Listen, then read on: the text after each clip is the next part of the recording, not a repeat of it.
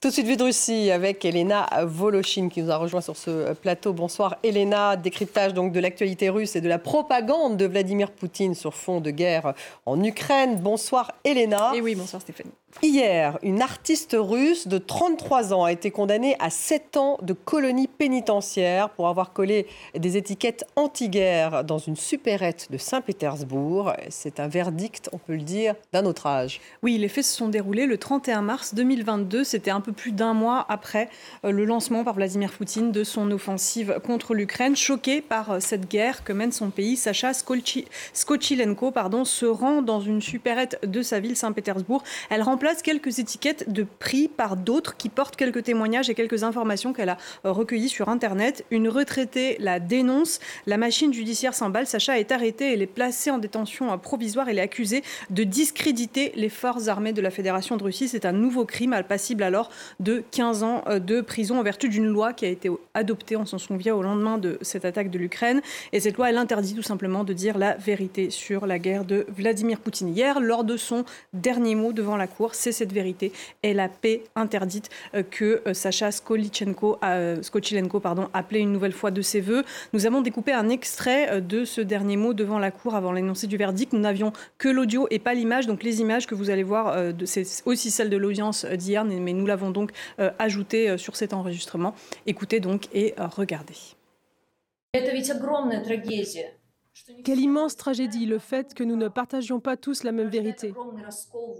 Cela fait naître une profonde division dans la société. Les familles, les collègues, les amis se disputent, les couples se séparent. Je ne pêcherai pas contre la vérité si je dis que chaque, absolument chaque personne dans cette salle ne souhaite qu'une chose, la paix.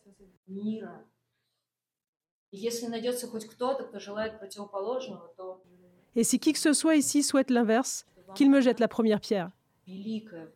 Votre honneur, vous avez l'immense pouvoir de sceller des destins, et en l'occurrence, de sceller mon destin, ma vie, ma santé, ma liberté. et le bonheur de mes proches. Je crois sincèrement que vous disposerez de ce pouvoir de façon sage. Voilà, bien entendu, hein, la juge n'a pas suivi ces mots, elle a condamné euh, l'activiste. Il faut bien comprendre que la détention pour les prisonniers politiques en Russie, ce ne sont pas juste des peines de prison et de colonies pénitentiaires, ce sont aussi des actes d'humiliation, des conditions extrêmement dures, voire des cas de torture. Alors, voyez d'abord euh, cette séquence, là, s'est passée hier après l'énoncé du verdict, lorsque la petite amie de Sacha a voulu euh, s'approcher brièvement pour lui tenir la main. Regardez. Все, выходите, пожалуйста. Можно это применяйте, пожалуйста. Не трогайте Соню. Не трогайте, трогайте Соню. Руки уберите. Вот, я Alors on ne voit pas la scène, mais la jeune femme a été repoussée donc par les huissiers de justice. On rappelle quand même que ces règles, ils ne s'appliquent pas à des criminels, mais à une jeunesse pacifiste. Sonia, la compagne de Sacha, que j'ai interrogée un peu plus tôt aujourd'hui, elle m'a raconté que euh, ces huissiers, euh, vous allez les voir à l'image, euh, ils ne portent pas l'uniforme classique. Ils sont, vous le voyez, casqués, encagoulés. Ils portent surtout le V et le Z, les couleurs orange et noir, tous ces symboles de l'allégeance des fonctionnaires de Vladimir Poutine à son régime et à la guerre qu'il mène en Ukraine. J'ai interrogé Sonia sur son sentiment particulièrement à ce sujet. Sa réaction a été simple. Écoutez. Hier, ils ont décidé de venir totalement équipés. C'était vraiment étrange. Ont-ils donc si peur de nous? C'est vraiment ridicule.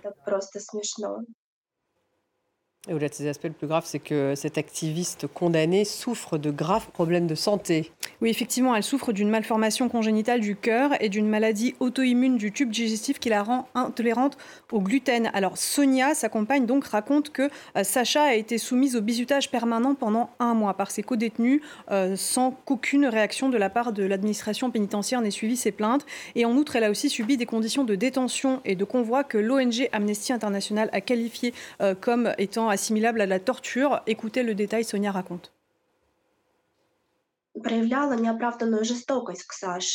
La juge faisait preuve d'une cruauté injustifiée envers Sacha.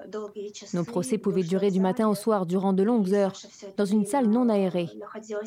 Pendant tout ce temps, Sacha était dans sa cage, et dans cette cage, elle n'avait pas le droit de prendre de l'eau.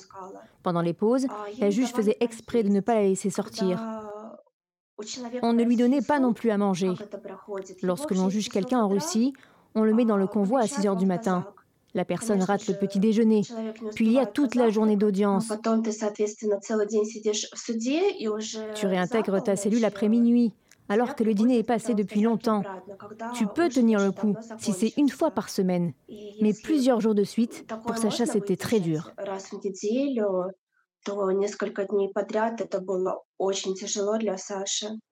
La plus grosse crainte des proches de Sacha désormais, c'est que, comme presque toujours le cas avec les prisonniers politiques en Russie, elle sera envoyée purger une détention euh, dans un camp d'une région éloignée euh, et qu'il sera impossible du coup sur place eh bien, de lui trouver les médecins à l'infrastructure médicale nécessaire à son suivi le sort réservé à cet activiste n'est euh, malheureusement pas un cas isolé.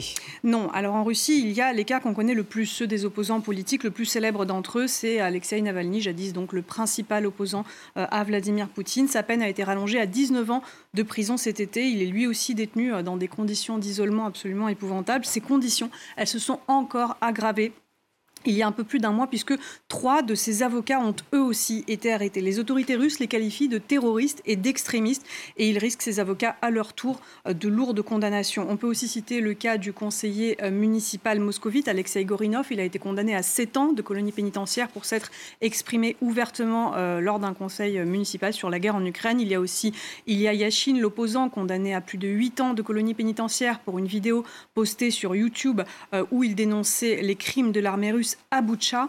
Et puis, il y a tous les autres. La masse des anonymes. À Oulanoudé, par exemple, une retraitée euh, a été condamnée pour avoir euh, tout simplement demandé à un chauffeur de bus d'enlever son étiquette, son autocollant Z dans le bus. Euh, L'ONG, OVD Info, qui recense ces cas, eh bien, elle répertorie plus de, près de 20 000 arrestations de militants pacifistes depuis le 24 février 2022 et plus de 800 poursuites pénales. Et ça, ce sont seulement les cas recensés. Alors, j'ai interrogé un peu plus tôt aujourd'hui Yeva Levenberg, et les juristes à l'ONG OVD Info. Euh, écoutez euh, ces détails. Le plus souvent, les poursuites judiciaires sont lancées contre de parfaits inconnus qui n'ont pas la possibilité d'attirer l'attention sur leur malheur. Souvent, nous apprenons ces cas par hasard en scrutant les sites web des tribunaux. Je pense que ce dont nous avons déjà connaissance, ce n'est qu'une petite partie de toutes les poursuites pénales qui sont lancées. Pour bien comprendre, Elena, il y a des fois donc, où les pacifistes sont condamnés à des amendes et puis euh, d'autres où ils sont condamnés à des peines de détention.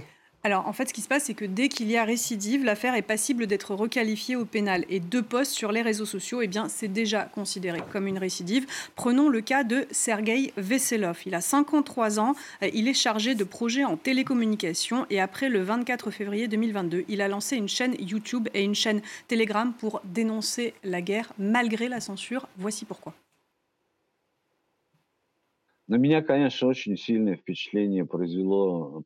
J'ai été très impressionné par la phrase de Boris Johnson qu'il a prononcée lorsqu'il s'est adressé à nous, les Russes, en russe, pour dire qu'il ne croyait pas que cette guerre se faisait en notre nom. J'ai alors su que l'Europe comprenait qu'ici, en Russie, il y a suffisamment de gens raisonnables qui ne soutiennent pas l'agression armée contre l'Ukraine.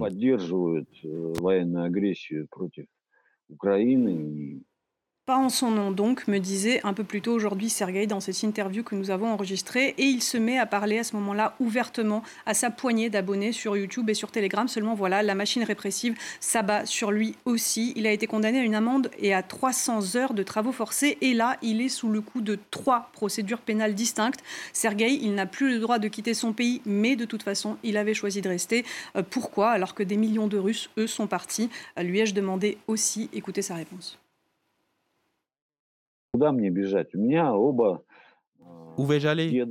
Mes deux grands-parents sont enterrés ici. Mon arrière-grand-père a été fusillé sous Staline. C'est mon pays. Je suis un homme russe, mais je fais partie de l'Europe.